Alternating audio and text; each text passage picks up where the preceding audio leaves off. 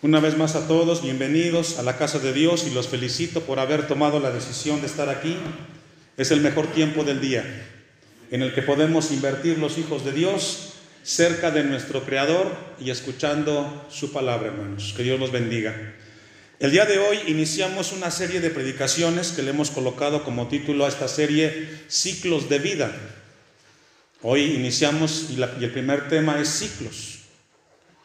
Regularmente hay una filosofía, un pensamiento que la vida del hombre es cíclica, se, se repite. Lo que vivimos hoy ya lo vivieron en el pasado y los que vivieron en el pasado ya lo vivieron años anteriores. Y pareciera como que tuviera ese sentido. Pero según la Biblia, el hombre tiene un punto de inicio y un punto final. El hombre inicia con la bendición de la vida dada por Dios y llegará al final de sus días encontrándose con su Creador, quiera o no quiera. Los años no son los mismos, los tiempos, a veces el hombre pareciera como que fuera el mismo, pero no lo es. Hoy Dios quiere hablar a la iglesia a través de esta serie de predicaciones lo importante que es el encuentro con el Señor. Vamos a abordar con la ayuda de Dios eh, un tema que tiene que ver con la segunda venida de, de Jesús. El tiempo en el cual vivimos es muy incierto y debe de estar la iglesia atenta a lo que estamos viviendo como sociedad en el siglo XXI. Y para eso Dios nos ha dejado su palabra. Jesús nos dejó algunos datos entendibles y palpables de cómo será su segunda venida. Pero hay otras cosas las cuales no nos dio mucha luz para saber. Deje un apartado ahí y vamos a ir al Evangelio de Marcos, capítulo 13, versículo 32 y 33. Evangelio de Marcos 13, 32 y 33. La Biblia constantemente nos habla acerca de la segunda venida de Jesús que tiene que ver con el rapto. Posteriormente al rapto nos habla la Biblia de un tiempo de tribulación, un periodo de juicio de siete años sobre la tierra. Y todo esto culmina con un juicio final, con el regreso de Cristo a la tierra, con sus redimidos y con sus santos. Marcos, ¿ya lo tiene? Capítulo 13, versículo 32 Jesús aquí nos dice algo acerca de su segunda venida. Pero de aquel día y de la, hora, ¿qué hermanos? Nadie sabe.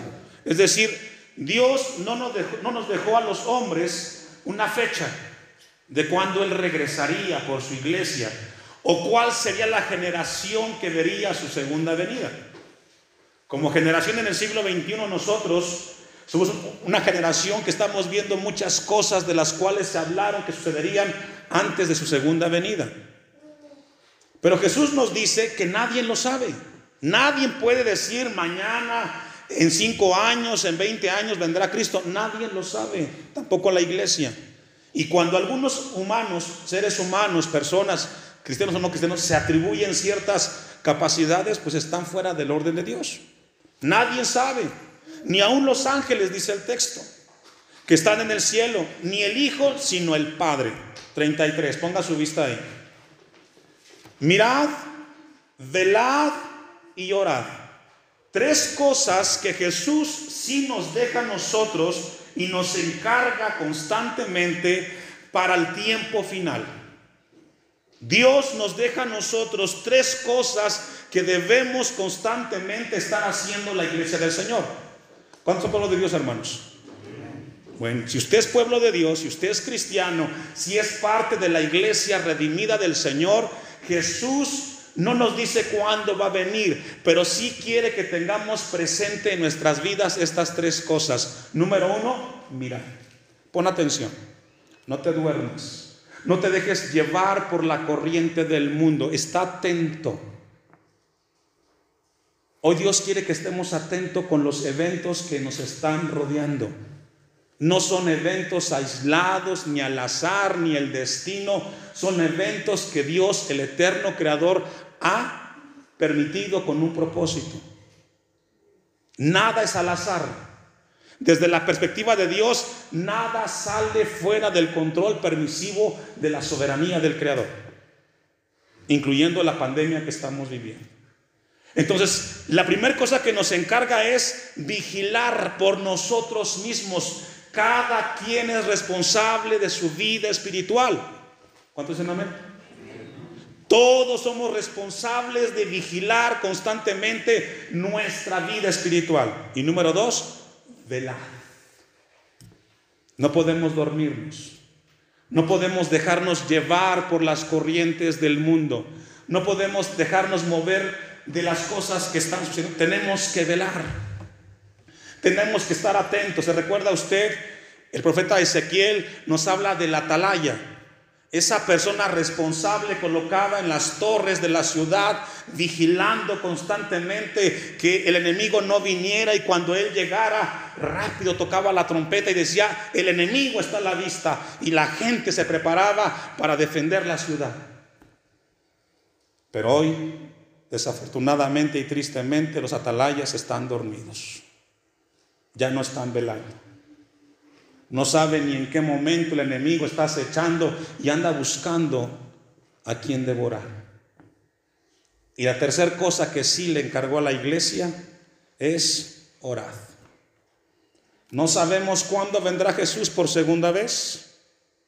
No sabemos si seremos la generación que vea su segunda venida o nos toque ir a su presencia, es decir, que nos toque morir y tengamos el encuentro con el Señor Independientemente si somos la generación que veamos la segunda venida o que Dios nos llama a su presencia, Dios quiere que estemos en tres áreas. Vigilando por nuestra vida, velando por nuestra vida y orando. Amén. Si lo has dejado de hacer, hoy Dios te habla. Porque al final del texto dice, ¿por qué? ¿Me ayuda a leer? No sabéis cuándo será el tiempo. Como no sabemos la fecha, el día y el momento de nuestra partida de esta tierra, tenemos que estar siendo cuidadosos, tenemos que estar velando y tenemos que estar orando. No es tiempo para distraernos con las cosas del mundo, hermano. No es tiempo para ver televisión o estar infiltrados constantemente en las redes sociales y en las cosas que ven. La iglesia no está para eso. Estamos para mirar, velar y orar. Amén. Lucas capítulo 12, versículo 40. El único punto omnipresente del misterio de la segunda venida de Jesús es la actitud que debe de tener la iglesia que espera el encuentro con su Señor y Salvador. Lucas capítulo 12, versículo 40. Vosotros, a sus discípulos, vosotros pues también estad que... Y yo le hago una pregunta a usted, o Dios nos pregunta, ¿usted está preparado para partir de esta tierra y encontrarse con su Creador? Es una pregunta, hermanos, que Dios nos hace porque detrás de la respuesta debe de manifestarse una vida de temor, de obediencia a Dios. Detrás de la respuesta debe de haber una acción que glorifique a Dios.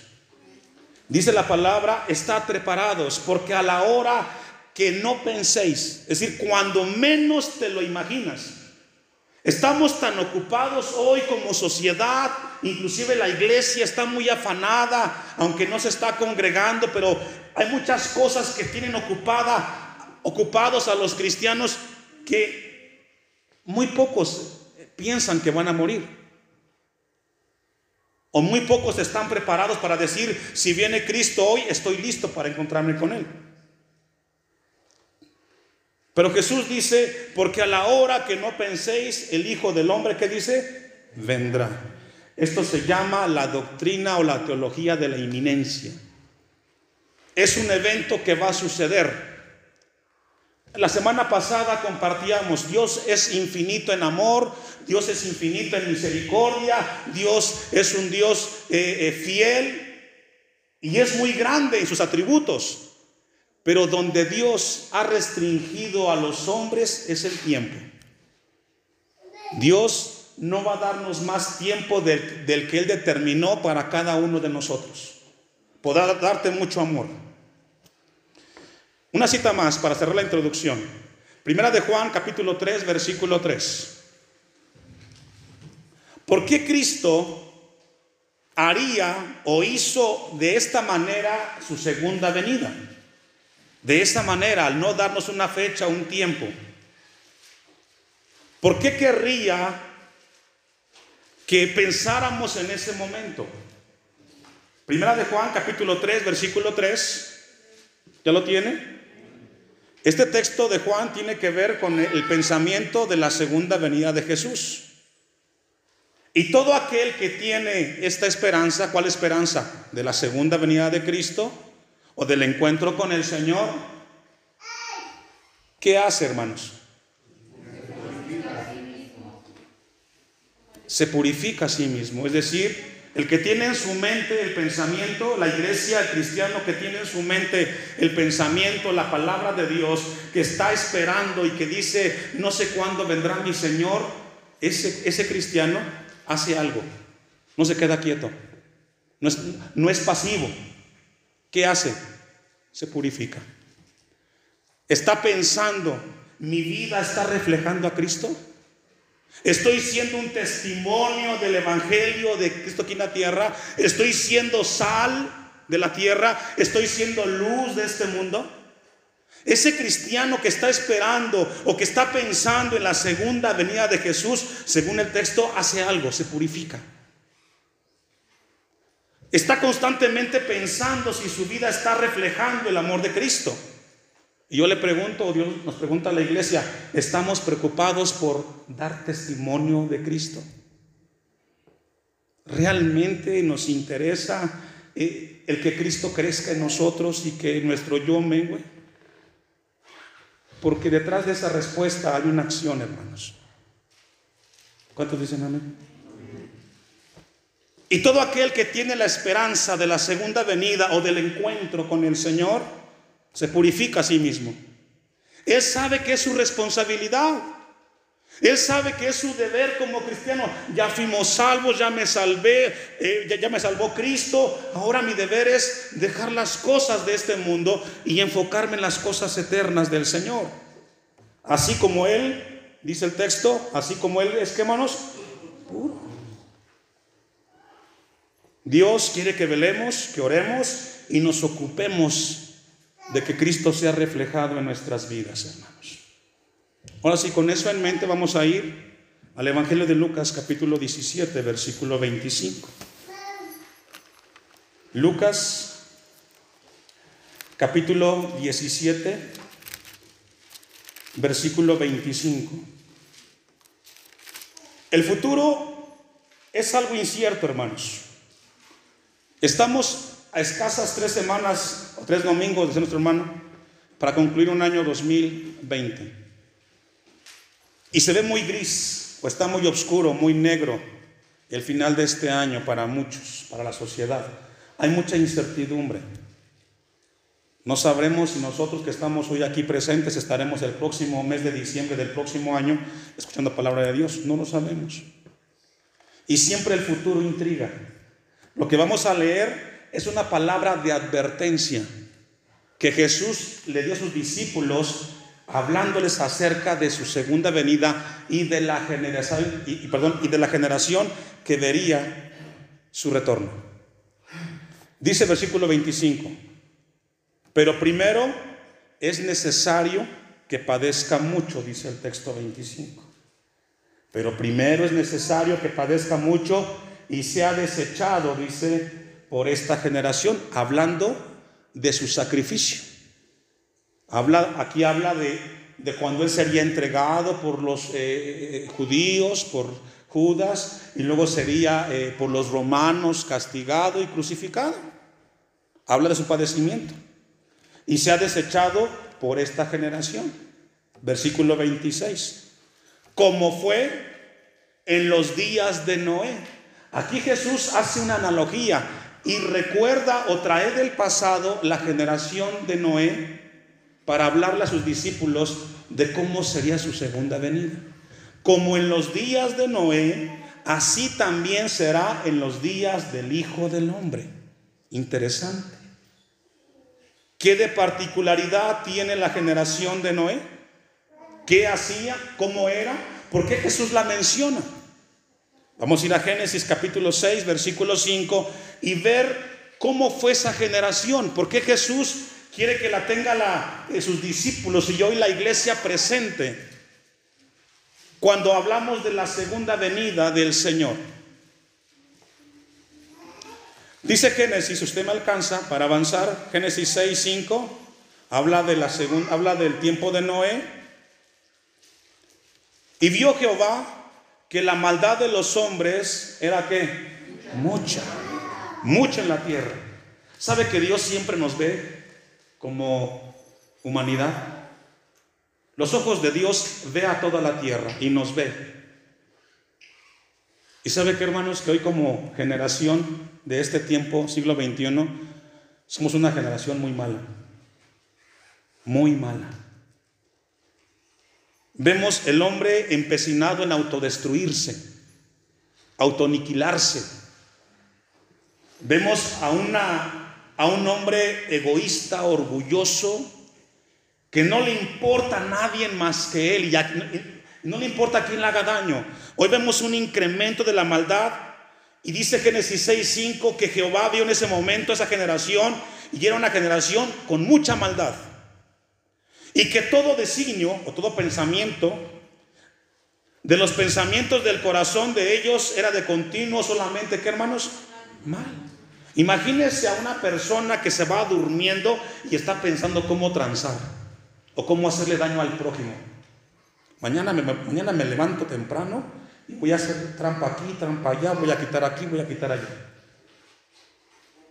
Se levanta en la mañana y está maquinando.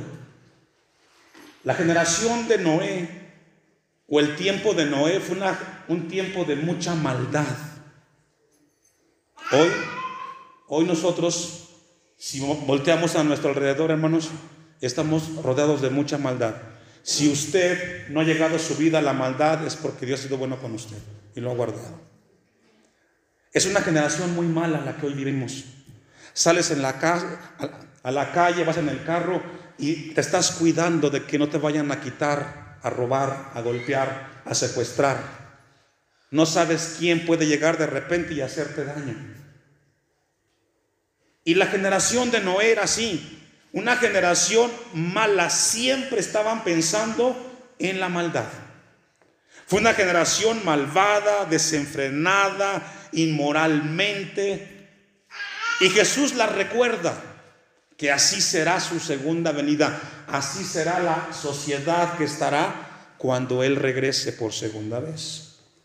Volvamos a Lucas capítulo 17, versículo 26. Y continuamos leyendo qué más dice Jesús acerca de esa generación de Noé. Dice el texto 26, como fue en los días de Noé, así también será en los días del Hijo del Hombre. ¿Qué hacía la gente de allá? Comía, bebía, se casaba y se daban en casamiento hasta el día que entró Noé en la tierra. En el arca, perdón. La pregunta que surge aquí, hermanos, ¿tiene algo de malo comer? No. Bueno, necesitamos comer. Es algo básico. ¿Tiene algo de malo beber agua, refresco? No. Necesitamos hacerlo. ¿Tiene algo de malo eh, casarse o hacer fiestas para el matrimonio? No. Son actividades normales de la vida del hombre. El asunto es que este, este tipo de cosas o actividades eran más importantes que Dios. El comer, el recrearse, el beber, las fiestas en el tiempo de Noé eran más importantes que Dios. 120 años. Después de que Dios le dice a Noé, hazte el arca, 120 años estuvo predicando todos los días, todos los días, 120 años ¿Y qué cree? Nadie se salvó. Solamente la familia de Noé. Hoy, ese mismo Dios, a través de la iglesia, le sigue hablando a la gente de este mundo que Cristo viene por segunda vez. Que Cristo es la esperanza para evitar el infierno y la condenación eterna. Y la gente está ocupada comiendo, bebiendo y en sus fiestas. Y a nadie le interesan las cosas de Dios. ¿Sabe cómo se llama esto, hermanos? Se llama indiferencia. ¿Cómo se llama? ¿Es culto? Ah, qué bien. ¿Hay que leer la Biblia? No me interesa. ¿Hay que orar? No tengo tiempo. Hoy más que nunca, hermanos, las cosas de Dios para los hombres, inclusive para cristianos, les es indiferente. No pasa nada si no se lee la Biblia, no pasa nada si no oro. Hay una indiferencia y una apatía para las cosas de Dios. Así era la generación de Noé. No solamente menciona a Noé, menciona a Lot. Versículo 28. Y asimismo, asimismo, como sucedió en los días de Lot, comían, bebían, compraban, vendían, plantaban, edificaban. ¿Qué cosas, hermano? Una generación la cual estaba más ocupada por las cosas materiales que por las cosas espirituales. Hoy más que nunca tenemos una sociedad materialista. ¿Cómo hermanos? Materialista. Vayamos a Lucas capítulo 14, allá atrásito, unos capítulos atrás. Lucas capítulo 14, versículo 15. Y vamos a ver una parábola. Según la Biblia, una parábola es una ilustración o una metáfora para enseñar una verdad. Y aquí, aquí la parábola es la parábola de la, gran, de la gran cena. Dice el texto 15. Oyendo esto, uno de los que estaban sentados con la mesa le dijo, bienaventurado el que coma pan en el reino de Dios. Entonces Jesús le dijo, un hombre hizo una gran cena y convidó a muchos. ¿A cuántos? A muchos.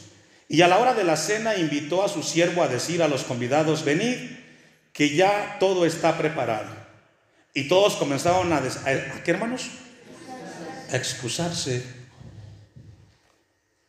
El primero dijo, he comprado una hacienda y, necesito ir a, verla. Te ruego que, que me excuses.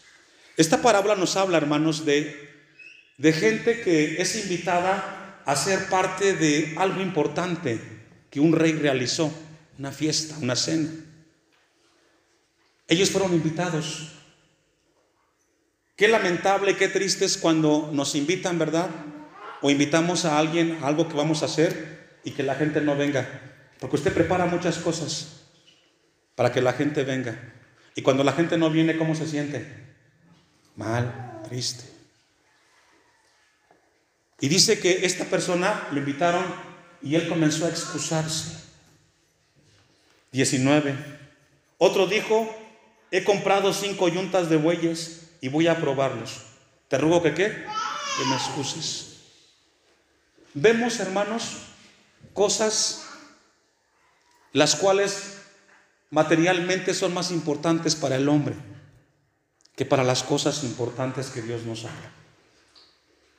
Otro, el 20, y otro dijo, acabo de casarme, y por tanto, ¿qué? Este ya, este ya fue un poco más eh, sarcástico. No puedo ir. O sea, la verdad no puedo ir. Y sabe que es así, hermanos, como en el tiempo en el cual vivimos, la gente le importa más las cosas materiales. Tienes tiempo para todo. El trabajo, el negocio, la casa, el carro, la convivencia. Pero para Dios, para Dios, el que te da la vida, el que te permite despertar por la mañana, porque hermano, que se levante en la mañana es un milagro. El que usted abra los ojos y ve a su alrededor y esté con su familia y esté con sus hijos y tenga trabajo, es un milagro de Dios que no valoramos, no lo merecemos. El que, estemos aquí en la casa de Dios es un milagro que no valoramos. El que escuchemos la palabra de Dios es un milagro que no valoramos. Porque si valoráramos eso, hermanos, seríamos más cuidadosos de las cosas de Dios. Qué lamentable y qué triste es de que hoy la gente esté más ocupada no tenga tiempo para Dios. Hablábamos con un pastor en la semana y, me decía, pastor, cuando comenzamos hace nueve meses el tema de la pandemia y cerramos la iglesia, la gente lloraba y decía, ya no podremos congregarnos, yo voy a extrañar a mis hermanos, no podré estar con ellos más reunidos. Y hoy que abrimos la iglesia, ¿sabe qué? Ni se paran. Hoy que se abrió la iglesia para congregarse una vez más, no quieren buscar de Dios.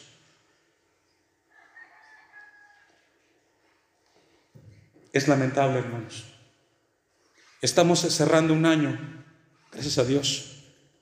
Pero Dios quiere que dejes de excusarte. El tiempo de Dios es el tiempo de Dios. Para congregarte, para leer la Biblia, para orar, el tiempo de Dios debe de ser el tiempo de Dios. Lo demás puede esperar. Necesitamos estar purificándonos para la segunda venida del Señor. Vamos a ir a la segunda carta de Pedro, capítulo 5, versículo 8, viendo un poco las dos analogías que Jesús menciona acerca de la segunda venida, segunda venida, el tema de Noé y de Lot. El tema de Lot lo podemos encontrar en Génesis 19, ahí lo puede encontrar. Segunda de Pedro 2, 5, ¿ya lo tiene? Usted me alcanza. Y si no perdonó, dice aquí Pedro, y si no perdonó al mundo antiguo, sino que guardó a Noé. ¿A quién cuidó? ¿A quién guardó? A Noé. ¿Sabe que siempre hay un Noé? En medio de la calamidad que podemos ver, siempre hay un remanente de Dios que hace la diferencia. Y dice que guardó a Noé, pregonero de justicia, con otras siete personas. ¿Quiénes fueron ellos? Sus hijos. Qué importante es la familia, ¿verdad? Papá, mamá. Qué importante es la familia. Tus hijos pueden alcanzar la salvación si papá y mamá se aplican en las cosas de Dios. Qué importante, qué bendición tan grande es ser papá, pero también es una responsabilidad muy grande donde recae lo que tus hijos pueden alcanzar en Dios. Gracias a Noé, por su misericordia de Dios, su familia se pudo escapar del juicio del diluvio, hermanos. Y Dios quiere que tú como papá y como mamá seas un Noé, que estés con los hijos constantemente hablándoles, enseñándoles, recordándoles, advirtiéndoles. Porque es difícil, pero no imposible permanecer cerca de Dios con otras siete personas, trayendo el diluvio. ¿Sobre quién? Sobre el mundo de los impíos. Hay gente que no quiere saber de Dios y la gente que no quiere saber de Dios tiene su recompensa. El hombre decide el pecado y ya Dios estableció la consecuencia. La paga del pecado que es muerte. Seis. Y si condenó por destrucción a las ciudades de Sodoma y Gomorra. Cuando escuchamos Sodoma y Gomorra, ¿qué viene a su mente, hermanos?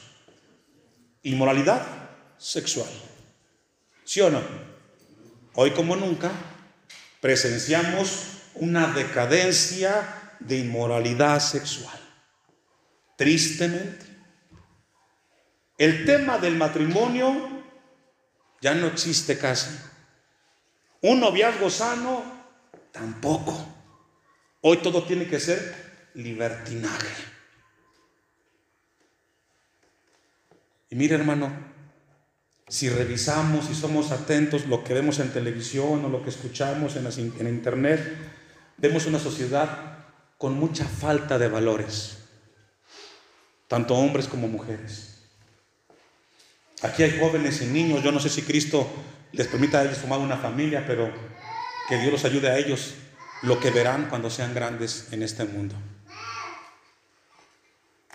Y si condenó por destrucción a las ciudades de Sodoma y de Gomorra, reduciéndolas a ceniza y poniéndolas como qué? Ejemplo. El sexo, hermanos, hermanas, iglesia, no es malo siempre y cuando sea en el matrimonio. Amén. El sexo debe ser dentro del matrimonio. Fuera de él es pecado. Pero esto está como ejemplo. De ejemplo a los que habían de vivir impíamente. Y libró a quién? Al justo Lot. Fíjese. ¿Sabe que Dios siempre resalta a aquellos hijos que son justos y piadosos? Habla de Noé como pregonero de justicia. Habla de Lot como justo. ¿Sabe que la gente sabe qué tipo de cristianos somos? La gente sabe. Ah, él es un hombre consagrado. Es una mujer temerosa. Ah, él no tanto. Y Dios sabe qué tipo de personas somos nosotros, hermanos. Hoy Dios nos habla a que seamos como Noé y como Lot, justos y pregoneros de justicia. Que Cristo crezca más y que yo mengüe. Amén. Que tome, que tome la cruz de Jesús todos los días. Que la gente diga, Él es un hombre, una mujer de Dios. Lo puedo ver. Su carácter, su persona, la manera de hablar, la manera de ser, es un hijo, una hija de Dios. Está registrado ahí. Y después de más de cinco mil años hablamos de Lot y de Noé, porque fueron hombres que dieron testimonio de Dios. Y libró al justo, Lot 7, abrumado por la nefanda conducta de los malvados. Es decir, a, Lot sí le pegó, perdón por la palabra, al ver tanta depravación de homosexuales y lesbianas y heterosexuales. Eso le afectó, le abrumó, le afectó y hoy Dios nos pregunta, ¿a usted le afecta ver eso? ¿Qué pasa en su mente cuando ve este tipo de escenas? Hay gente que le da lo mismo, es su vida. Sí, es su vida, pero va a entregar cuentas. 8. Porque este justo que moraba entre ellos, ¿qué hacía? Afligía su alma justa, es decir, estamos en el mundo, pero no somos del mundo. Amén. Estamos en este mundo, pero no nos dejamos llevar como el mundo vive. Esa manera de pensar liberal, materialista, hermanos, no debe de ser en el Hijo de Dios. Lot afligía su alma, dominio propio, carácter. Le molestaba, pero él se mantenía, procuraba serle fiel a Dios. Jesús dijo, te pido por ellos. Están en el mundo, pero no son del mundo.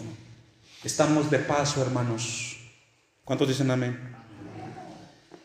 Viendo y oyendo los hechos inicuos de ellos. Ahora Jesús, cuando habla de estas dos generaciones o dos ejemplos, hermanos, nos habla para advertirnos que tengamos cuidado primero, que no nos dejemos llevar por ellos porque esta generación que estamos presenciando, hermanos, no quiere saber de Dios, no le interesa. Pero debe la iglesia estar fiel y firme hasta el final. Tenemos que estar firmes, hermanos, y fieles hasta el final. ¿Qué les pasó a estos dos ejemplos que hemos leído, hermanos? Al de Noé, entró Noé al arca y vino qué? Juicio. Saca a Dios a través de los ángeles a Lot y a sus hijas. La mujer voltea y cuando está al amanecer en la montaña, ¿qué vino? Juicio.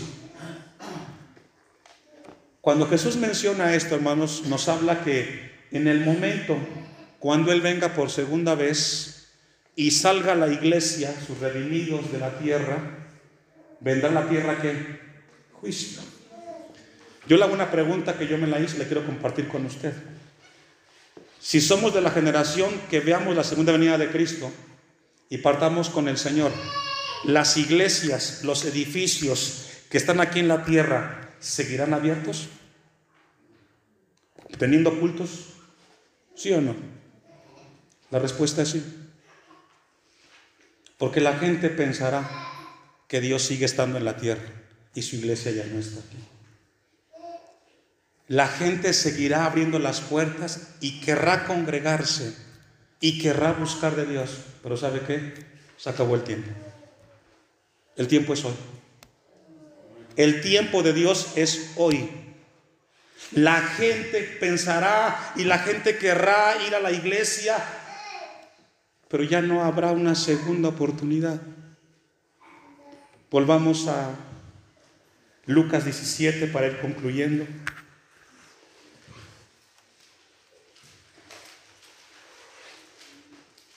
¿30? Bueno, el 29. Más el día en que Lot salió de Sodoma, juicio, dice, llovió del cielo fuego y azufre, eso es juicio. ¿Y qué pasó? Los destruyó. 30. Así será el día en que el Hijo del Hombre se manifieste. Es decir, sale la iglesia y viene el juicio. Siete años de tribulación. Tres y medio de prosperidad y tres y medio de una tribulación como nunca ha habido, que está registrada en Apocalipsis capítulo 6 en adelante que luego lo veremos. 31.